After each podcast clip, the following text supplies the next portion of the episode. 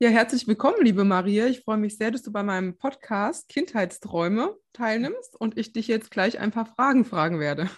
Ja, danke, Claudia. Es hat mich so interessiert eigentlich auch, oder ich war neugierig, wo du mir erzählt hast, dass du sowas machst. Und gedacht, ach ja, das stimmt. Das hat auch sofort was in mir irgendwie ins Schwingen gebracht oder mhm. ins Klingen vielleicht, kann ich auch so sagen, wo ich gemerkt habe, ja, das sind natürlich uralte Sachen, mit denen ich mich normalerweise gar nicht mehr so beschäftige. Mhm.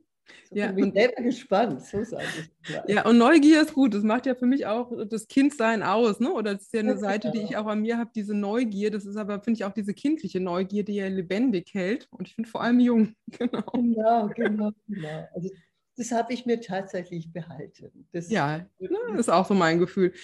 Kannst du, kannst du dich erinnern, was du als Kind geliebt hast zu tun? Also wo du sagst, da habe ich mich total drin verloren und vergessen?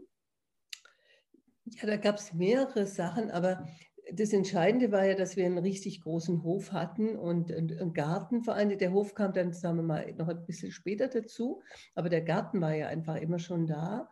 Und von daher dieses Rausgehen in die Natur und mit meinen Großeltern zu sein und mit den Pflanzen, das war zum Beispiel was, was ich extrem gerne mochte. Das war so. Und mhm. dann gab es eine andere Geschichte, dass ich gerne gemalt habe. Und das, wenn, wenn du das jetzt so fragst, dann fällt mir auch ein, dass mein Großvater, der ja nicht sitzen konnte, der stand an dem Tresen in der Küche und dann hat er immer gemalt. Ganz tolle Schwäne und ganz tolle Pferde. Und das fand ich so toll als Kind, wie der das gemacht hat, mit welcher Liebe und Akribie. Und dann habe ich gedacht, so möchte ich auch mal zeichnen können. Und das war auch was, was ich gemacht habe dann. Also so nach, das war dann wieder schon in der Schulzeit, weil ich ging ja nicht in den Kindergarten.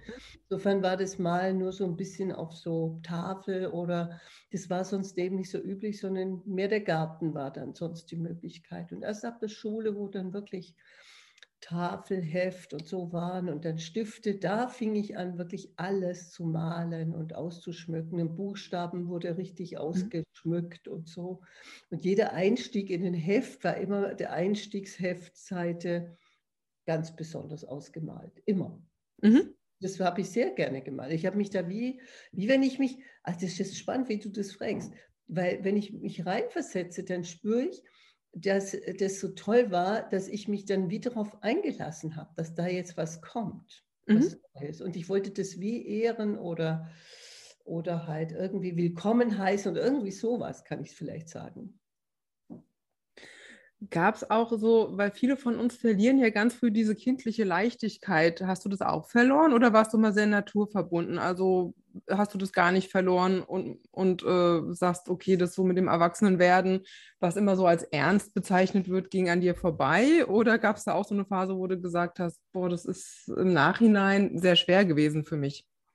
Also sehr schwer, glaube ich, hatte ich es jetzt in dem Fall nicht. Also so mhm. fühle ich es jetzt nicht. Aber es gab natürlich schon durchs Gymnasium und Wirtschaftsgymnasium und so weiter, wo ich dann natürlich auch mit ganz anderen intellektuellen Themen konfrontiert wurde da habe ich schon gemerkt, dass natürlich diese Abstraktionsfähigkeit und plötzlich Dinge auf andere Ebenen zu heben, das hat mir schon was genommen von meinem Schwung und meiner Natürlichkeit, Dinge so mehr zu nehmen, wie so ein Tagesrhythmus war. Das, hm. Also das kann ich sagen. Und dann auch später so eine Politphase, in der ich dann auch so war, das war natürlich unserer Generation geschuldet.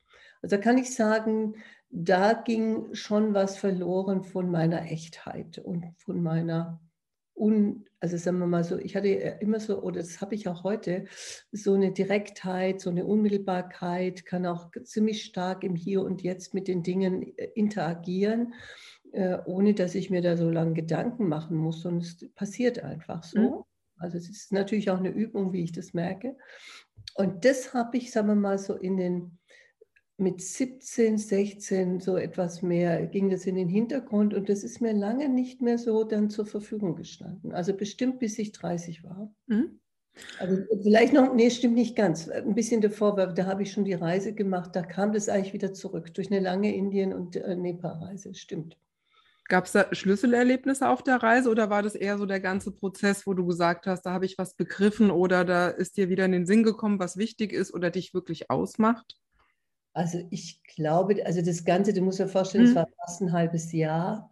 Und äh, von daher, von dem Anfang äh, eben über Indien, über eine Großstadt wie Delhi, die so verschmutzt, so arm, so unglaublich gegensätzlich von Arm und Reich es sich mir gezeigt hat. Da waren erstmal solche Kulturschocks, die ich da erlebte, dass äh, tatsächlich eine große Hilfe war, dass ich gesagt habe, ich muss jetzt in die Natur. Und da haben wir recht schnell äh, äh angefangen zu überlegen, was wir machen können. Wir wollten ja eh in den Himalaya. Und dann sind wir tatsächlich recht schnell nach Nepal und von da aus dann auf eine Trekkingtour. Und 300 Kilometer, so etwa fast vier Wochen, nicht ganz also nicht ganz vier Wochen, äh, wirklich durch dieses größte Durchbruchstal der Welt zwischen Annapurna und Dhaulagiri gelaufen, jeden Tag mit, eigenem, mit dem Gepäck.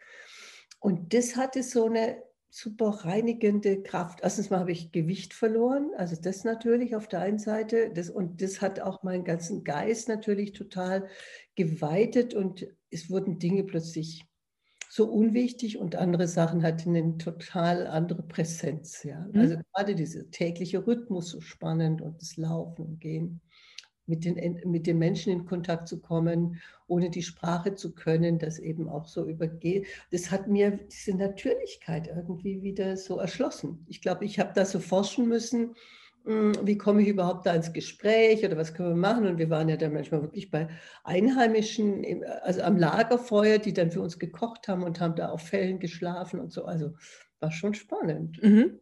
Also so eher wieder so ganz ursprünglich, ne? dass man so, so auf sich zurückgeworfen ist. Zu Hause, ja. Also quasi so, also auch zu merken, und was mich, doch, da kommt schon was in, in, in meinem Geist, was mich da fasziniert hat, gerade in den Familien, dass, dass ich eben als Kind so ein ganz starkes Großfamilienerlebnis ja hatte mit Großeltern und Eltern und so weiter.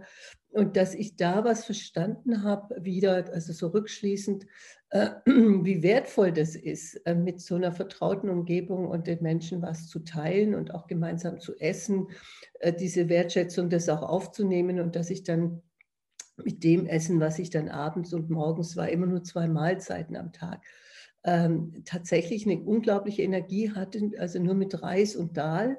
Es mhm. gab mal ein bisschen Spinat dazwischen oder so was Grünes, was sie halt hatten und ein bisschen Kartoffel, das war für die Gemüse und das haben sie nur uns gegeben. Also das mhm. hat nicht mal die Familie bekommen. Und das war schon sehr besonders, so eine Wertschätzung für Essen, so ein einfaches Essen zu haben und zu merken, wie viel Energie ich hatte. Also das war mhm. unglaublich also ich meine, wir sind ja täglich 18 Stunden gelaufen, jeden Tag mit unserem vollen Gepäck.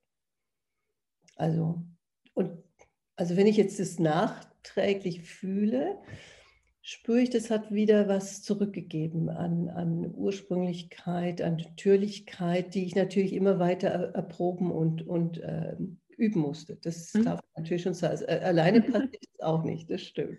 Ja, ich denke, es ist so ein Prozess, auf den man sich einlassen kann, wenn man möchte. Ne? Ja, Aber man genau. kriegt ja, finde ich, ich habe das ja auch so für mich gemacht, immer wieder zu gucken, ja. was will ich wirklich und was macht mir Freude ja. und was ist Leichtigkeit. Und wie du eben sagst, weniger ist mehr. Eigentlich sind es diese einfachen Dinge, in der Natur sein, was Gutes zu essen zu haben. Ne? Also es kann mhm. auch einfach sein. Und ja, eigentlich sind es die einfachen Dinge die einen glücklich machen. Genau, dieses extrem basale, also ich kann mich erinnern, mhm.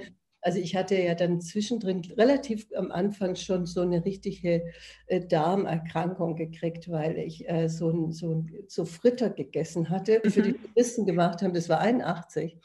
Und da war ich 27 eigentlich zu der Zeit. Also ich meine, ich war ja noch relativ jung und ähm, dann hat man natürlich das gegessen, was sie halt für die Touristen so ein bisschen noch speziell gemacht hatten. Das war also so Apfelringe in so einem Teig und das halt in einem uralten Fett. Und das mhm. habe ich natürlich null vertragen und hatte einen Durchfall und alles. Also es war ganz schrecklich.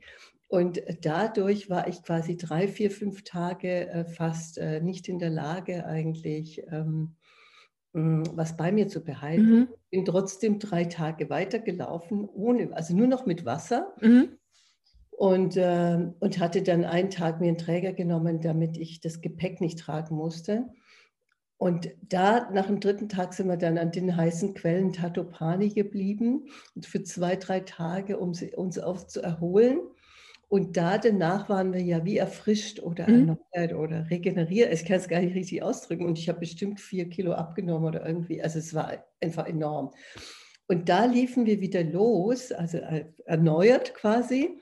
Und dann weiß ich, an diesem Tag haben uns Kinder aus dem ganz kleinen Ort, weil wir gemerkt haben, nach unserem Führer müssten wir noch so und so weit laufen, bis wir da wirklich an dem Ort sind, wo eine Lodge ist. Und das haben wir gemerkt, das schaffen wir von der Tageszeit ja überhaupt nicht. Und die Kinder haben gespürt, dass wir irgendwie noch nicht so richtig entschlossen sind, haben die mhm. uns einfach an die Hand genommen, in ihre mhm. Haus geführt und uns quasi diesen Eltern und Großeltern vorgestellt. Mhm. Dann war klar, dass wir da jetzt bleiben und dass wir da bei denen essen und so weiter. Und ich, also das hat mich nachträglich und jetzt auch gerade, wenn ich drüber mhm. rede, enorm geprägt. Also mhm. diese Gastfreundschaft, auch die wir zu Hause immer hatten. Bei uns war immer Platz, dass jemand kommen konnte und jemand mitessen konnte und so. Und es war eben irgendwie in völliger Resonanz, so mhm. kann ich sagen. Ja, so. ja, schön, schön, genau. Aber das, das, ist ja was Schönes, wirklich dieses äh, offene Haus zu haben ne? und es auch zu erleben. Ja, ganz genau. Ja. Sehr kostbares. Also, weil das kriege ich immer wieder mit durch Rudolf, mein Mann, der, der sagt, also weißt du, so wie das bei euch war, das kenne ich überhaupt nicht. Das war mhm. niemals möglich gewesen, spontan.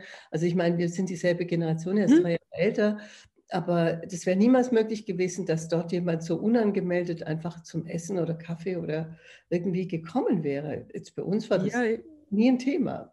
Genau, so für, für viele so, ne? Aber da bin ich Gott sei Dank auch so aufgewachsen. Bei meinen Eltern war es auch so, wenn jemand kam, wurde immer was äh, klar zu trinken angeboten. Essen war immer irgendwas dann. Bei meiner Tante, die auf dem Land wohnt, war das immer normal. Die hatten sogar noch nicht mal die Tür abgeschlossen, da bist du einfach reingegangen. Ich glaube, bis heute, ja, wo ich letztens zu Besuch war, war es auch so, da geht man einfach rein. Genau. Geht man einfach rein, ja, ja, stimmt. Ja, und das ist, finde ich, eine schöne Qualität, ja. Ja, also so insofern, da kann ich sagen, sind so die Spuren gelegt gewesen durch die Reise wieder zurück zu meiner Natürlichkeit. Also das mhm. würde ich so wirklich als eine, das ist eine entscheidende Bereicherung gewesen. Mhm. Und wusstest du damals schon, was du beruflich machen willst? Oder war das auch so ein Suchen, ein längerer Weg? Oder hattest du manchmal als Kind schon ganz klar, ich will mal, wenn ich erwachsen bin, das und das werden, muss mhm. aber nicht. Also war das für dich schon klar, was du beruflich machen möchtest? Als Kind gab es so ganz spannende Sachen. Ich habe ja, wie ich vorher schon sagte, so viel gemalt. Und mhm. dann eine Sache war dann so, wie ich vielleicht so elf, zwölf war, fing ich an, Häuser zu malen. Häuser in, an so einer Hanglage, äh, wie so, so in den 60er Jahren, das so ein bisschen modern war, so mit diesen Betondinger, so ein bisschen mhm. villenartig und so. Und das aber immer in der Natur, spannend. Es war, mussten immer Büsche und Bäume und so weiter dabei sein und so. Und da habe ich dann immer mal überlegt, es wäre eigentlich schön, so irgendwas mit Architektur oder Malen oder irgendwas zu machen. So eine Weile. Es war noch so, da war ich vielleicht noch so elf, zwölf. Und dann kam die Schule und da war das alles schon wieder mit so viel Eindrücken. Und ich hatte eigentlich gar keine so richtig wirkliche Idee da dazu. Und später habe ich dann ja Wirtschaftsabitur gemacht. Und ja, ich kann jetzt nicht sagen, dass das mich so richtig geprägt hat, ähm, zu sagen, ich will das oder das werden weil ich zu sehr schon in der Zeit auch politisch einfach aktiv mhm. war. Und äh, da war Beruf, also zu der Zeit ein Luxus im Sinne von, man war zu angepasst irgendwie und alle möglichen Berufe hatten einfach immer etwas Systemunterstützendes. und ja, also ich wollte. Sozialpädagogik dann machen und Sozialarbeit, so das hat mich irgendwie interessiert, ähm, um dann aber festzustellen, dass das halt dann äh, quasi so, so eine sehr angepasste Geschichte ist. Hatte dann ja auch einen Studienplatz in Hildesheim äh, irgendwie ge äh, gehabt, aber ähm, ich war noch da zu sehr in der, in der Politphase und da wollte ich was ganz Basales machen. Mhm. Da bin ich einfach in die Krankenpflege gegangen, obwohl das überhaupt nicht mein Traum war oder so, aber ich, ich es hatte was Dienendes, so kann ich sagen. Und das fand ich irgendwie gut. Und ich habe halt einfach aus ganz anderen Sachen, weil ich viel Literatur gelesen habe etc., habe ich ja Energie gezogen und Beruf war für mich immer zweitrangig. Und gemalt habe ich überhaupt nebenher auch immer und hatte dann angefangen, auch meine Bilder auf der Leopoldstraße in München zu verkaufen und solche Geschichten. Also das war so, also quasi, ich habe Sinn noch in anderen Sachen gefunden, mhm. auch zwischenmenschlichen Verknüpfungen, die ich hatte. Somit war der Beruf zu der Zeit für mich nicht das Entscheidende. Also so kann ich sagen, dass ich da sowas hatte, nur das oder mhm. oh, auf jeden Fall möchte ich äh, Pilotin werden oder das oder das. Also so kann ich das nicht sagen. Mhm. Du hört es so an, du hast dich auch eher dann ausprobiert in viel, vielen ja. Sachen. Und ich habe halt viele Talente, das stimmt tatsächlich. Hm?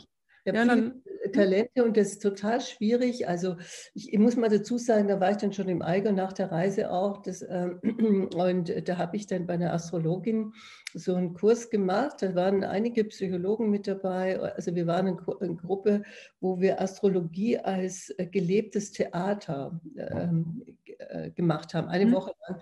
Da gab es jeden Tag eine, eine Art, wie wir einen Planeten kennenlernen durften. Und das Spannende war, also es fing mit Sonntag an, also mit der Sonne und jeden Tag eben der Planet, der diesem Tag zugeordnet war.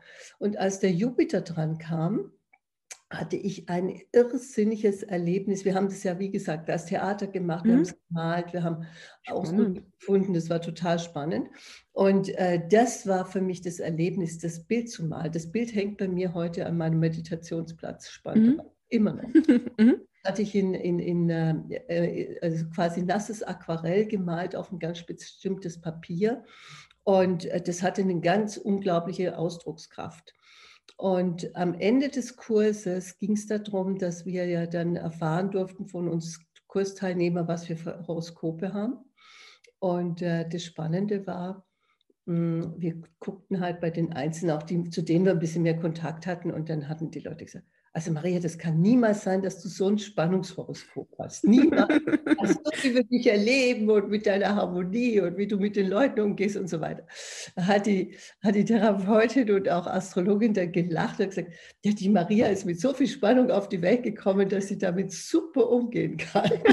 Stimmt, man kann, lernt ja ein, das, was für ein normales, lernt man ja dann früh zu handeln. Ne? Genau. Ja, genau. Und dann hat sie gesagt, und wenn sie es schafft über den Jupiter, und ich habe dir ja gerade gesagt, da habe ich das Bild gemacht. Wenn sie schafft, über den Jupiter sozusagen, wo sie so viel Trigone hat, äh, das zu beleben mit ihrer Sonne, dann kann die über Fühlen und Hände und etwas, was äh, begreift, sozusagen ganz viel ausdrücken. Und mhm. das war mir echt eine Botschaft damals. Das hat mhm. mir viel gegeben, muss ich wirklich sagen. Und in, in der Zwischenzeit finde ich es ja auch spannend, dass eines der Steckenpferde meine Aromamassage ist. Ich male gerne immer noch. Also mhm toll oder ich spiele Klavier, was alles ja auch mit Händen und, und Spüren zu tun mhm. hat und Hören natürlich. Aber also dieses Musische, das war, glaube ich, schon die Eröffnung zu sehen, dass ich ein vielschichtig denkender Mensch bin. Mhm. Also so, und dass ich Philosophie mochte, also dass ich, ich habe halt natürlich Beauvoir, Sartre und so weiter, diese ganzen Existenzialisten, alles gelesen, die Bilder dazu aus dieser Zeit, also also moderne Kunst, das mache ich bis heute gerne. Also ich bin da sehr sinnlich unterwegs, sage ich jetzt mal. Ja, also die, die ganzen Existen Existenzialisten habe ich auch noch gelesen, auch wenn ich ein bisschen jünger bin als du. Das habe ich mit 18, 19, fand ich total ja. spannend. Ich finde auch Philosophie spannend und ich glaube, da haben wir auch so Par Parallelen, dieses Vielseitige. Und ich habe als Kind viel gemalt, jetzt gar nicht mehr, aber als Kind auch unheimlich viel, um mich auszudrücken. Ganz genau, weil das sind Ausdrucksformen. Also ich ja. male natürlich heute auch noch nicht mehr in diesem Maße, aber immer wieder mal oder das eine oder andere. Und durch das Weitbaden, wo ich ja auch eine Ausbildung mhm. gemacht habe, bin ich dem auch wieder neu begegnet, also wie man das auch wieder so ein bisschen mit einbinden kann und so weiter, so mhm. Arbeiten und so. Also ganz schön. Ja, ja, also so hört sich so an, als ob dein inneres Kind auch immer schön mit dabei ist und du so eine ja. Leichtigkeit lebst. Und würdest du sagen, je älter, umso leichter und umso mehr kommst du bei dir an? Oder gibt es, wo ja. du sagst, das ist nicht so? Doch, bei mir schon. Doch. Also das glaube ich schon, weil bei mir ist auch dieser Druck halt natürlich weg. Ich habe ja jahrelang extrem viel gearbeitet mit, also eine Art Doppelbelastung im Sinne von, also Kurse geben plus Bücher schreiben und so weiter. Und zu merken, dass eigentlich da wenig Freiraum war. Natürlich habe ich mhm. meditiere oder mache ich eben auch so Achtsamkeitsübungen oder Kontemplation und so weiter. Aber das hat mich dann natürlich manchmal in eine noch stärkere Tätigkeit hineingehoben, sage ich jetzt mal, weil man wird ja auch manchmal effektiver.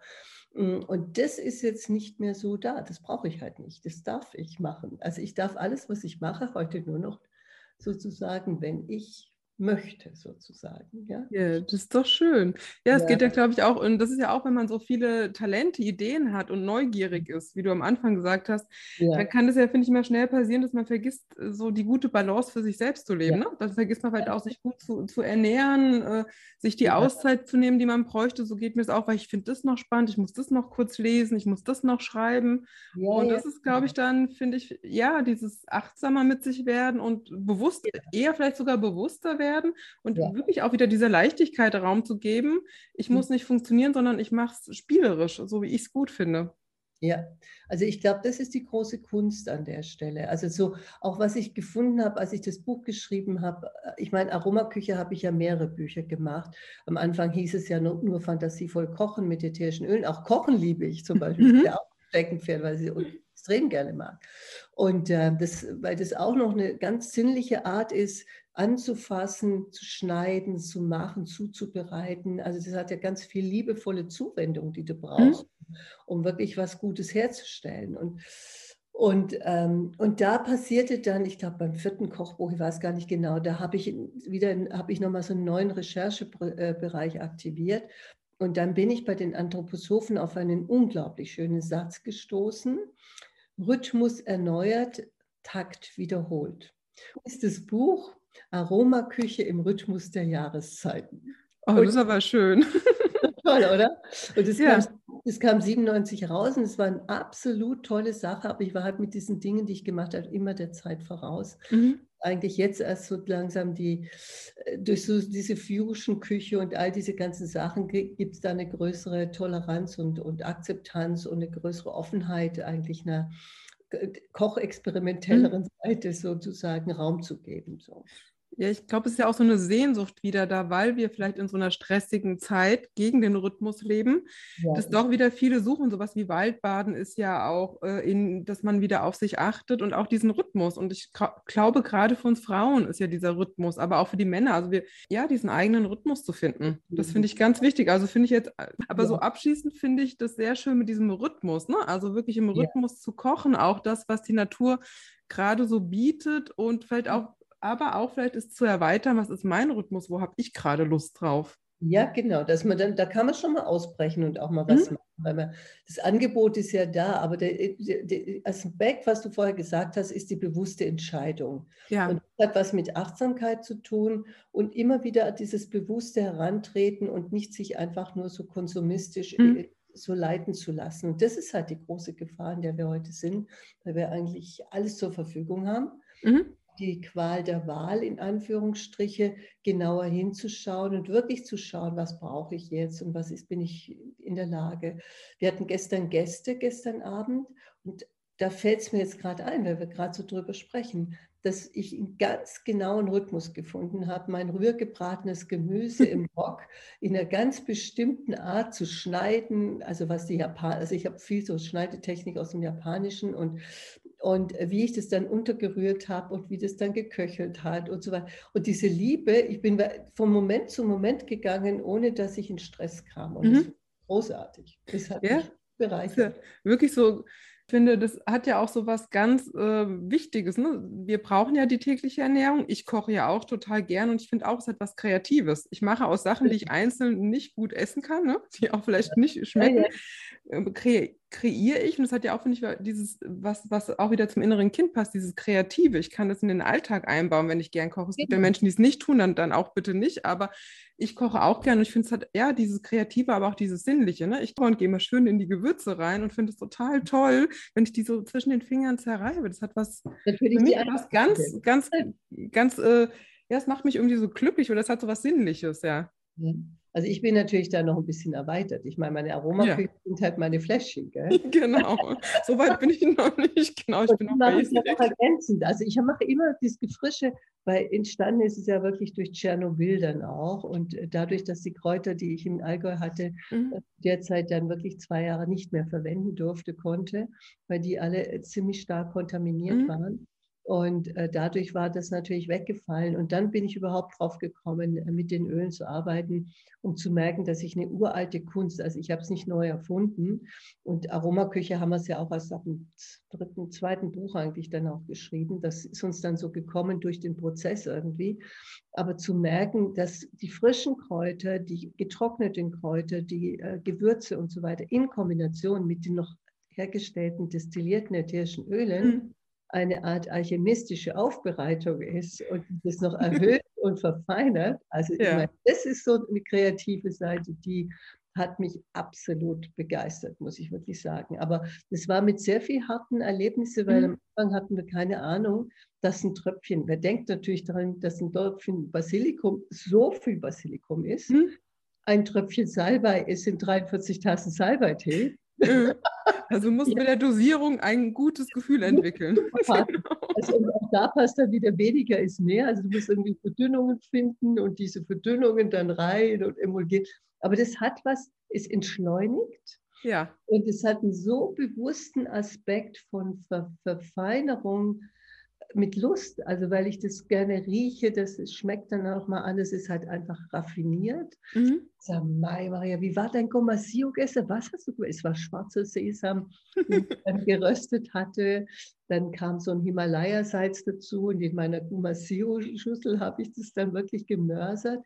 Und dann kam eine Mischung dazu mit Koriandersamenöl und äh, ein bisschen Limette dazu. Mhm. Nicht. Und das da reingerieben, weil der, der, der, der, das äh, äh, sozusagen Fettgehalt von dem Sesam verknüpft sich dann mit dem ätherischen Öl und das Salz eben auch als Emulgator und das verknüpfst du mhm. miteinander. Und dann ist es auch für den, der es macht, also wie ich in dem Fall, es hat schon so toll gerochen, dass ich alleine schon von diesem Geruch euphorisiert war und war ganz happy, das auf den Tisch zu stellen und dass die so drauf reagiert haben, das fand ich großartig. Ja, super. Nee, weil das ist ja wirklich so, ja, ein ganz bewusstes Kochen und was, was wir ja wirklich im Alltag auch wirklich ja. gut einbringen können oder zelebrieren können. Also das erlebe ich ja für mich auch so, dass ich mittlerweile viel, viel mehr mir selber koche und das aber auch ein gutes mich selber nähern ist auf allen Ebenen. Ne? Das ist ja wirklich auch diese sinnliche, diese emotionale Ebene über die Düfte. Genau, genau. Ja, ich meine, das Spannende war jetzt auch, wo, es, wo ich so eine schöne Brücke schaffen konnte, war jetzt wirklich im, im letzten Buch, was ich gemacht habe mit der Anusati zusammen, äh, mit den Zitrusdüften. Mhm. Dann ich dann auch die Küche mal wieder mit einbringen. Das war so großartig. Ich habe gedacht, ja klar, weil die kannst du die Raumbeduftung nutzen. Zitrusdüfte ja. kennt jeder. Und da ist man irgendwie so begeistert und man hat sofort, wie du jetzt, auch gleich ein fröhliches Gesicht. Weil ja, genau.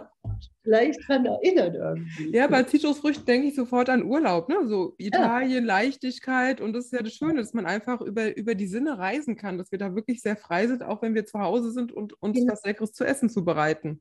Genau, und du kannst auch was Sachen zurückholen. Und das war auch gestern mhm. Abend im Gespräch mit den Gästen, dass sie sich sofort eine Sizilienreise wie Super. sagst, es war so großartig. Also, und die haben dann von ihren Oliventestungen und so weiter. Mhm wie viele Sorten und so.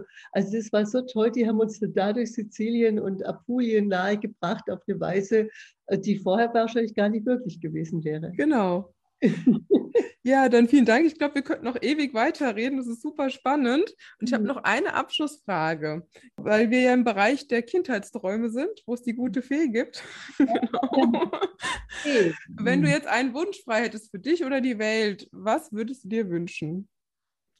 Also ich wünsche mir, dass die Menschen angstfreier wieder sich sozusagen trauen, sich zu begegnen, schon auf eine achtsame Weise, weil natürlich äh, das, was wir gerade haben mit der Pandemie, ist nicht einfach.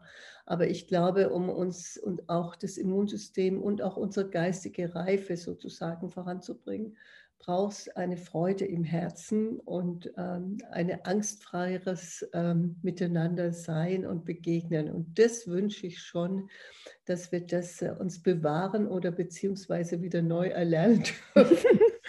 genau, ja, oder auch ja, wieder. Toll. Mhm. Ja, vielen Dank. Ich denke, das ist ja wirklich dieses Mitmen was uns Menschen ausmacht. Ne? Wirklich ja. gut, achtsam, sorgsam mit uns umzugehen, uns aber wirklich vom Herzen zu begegnen. Genau. Ja. Das ist mein Wunsch. Ja, sehr schön. Mhm. Vielen, vielen Dank für danke. das sehr, sehr interessante Gespräch. Ja, danke dir, Claudia. Ja, tschüss. Ciao, ciao. Mhm.